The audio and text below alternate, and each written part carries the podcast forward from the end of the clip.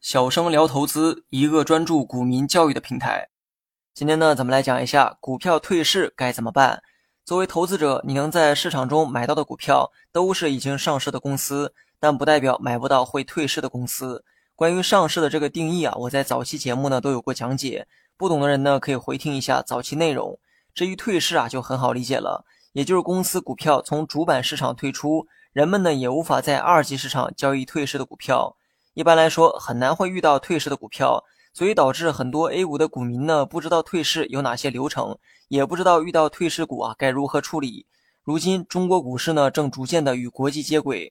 如果说注册制的改革让上市变得容易了，那么今后股票退市呢也将成为常态，因为这样才能保证股市正常的新陈代谢。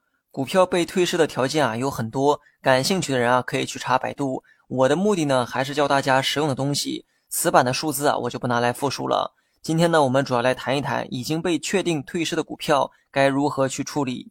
首先呢，要明白一个概念哈，公司退市不代表公司破产，破产的公司必然要退市，但退市的公司不一定就是因为破产。首先，股票退市前呢，都会有风险警示，如股票名称前面会出现星号的 ST，此时呢，建议你啊不要心存侥幸，能卖则卖。假如你真的心存侥幸拿到了最后，没关系，你还有三十个交易日的机会。因为公司退市前呢，会有三十个交易日的整理期，这期间呢，股票仍然可以正常的交易，这也算是你最后的出手机会。当然了，你这么想，别人也这么想，所以当流程走到这一步，很可能会出现卖不出去，或者是不能卖出理想价格的这么一个情况。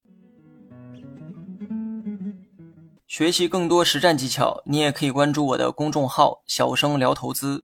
这期间，如果你卖掉了手中的股票，那么后续自然跟你没有任何关系。但假如因为某些原因你仍然持有退市的股票，那么接下来才是真正的悲剧，因为下一步就真的要退市了。刚才说退市不代表破产，但破产的确是要被退市。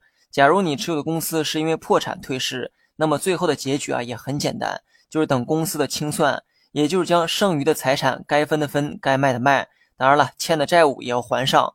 如果公司最后还有剩余财产，剩余的财产呢会分给股东。你持有该公司的股票，你就是股东。公司呢会把剩余财产按照你的持股比例退给你。至于能退多少钱啊，你就别抱太大希望。公司都黄了，又能剩下多少钱呢？更何况多数散户都是普通股股东。破产清算的时候，公司呢也会将剩余财产优先分给优先股股东，优先股之后才轮到普通股股东。如果剩余财产不够所有人分，该怎么办？还能怎么办？愿赌服输呗。以上是破产导致的退市。还有一种退市啊，是因为公司不符合上市要求，所以呢要退出主板市场，但公司啊却仍在经营。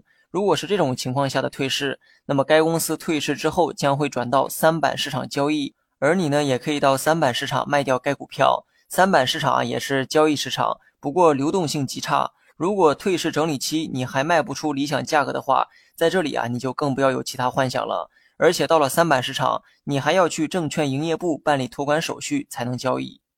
好了，本期节目就到这里，详细内容你也可以在节目下方查看文字稿件。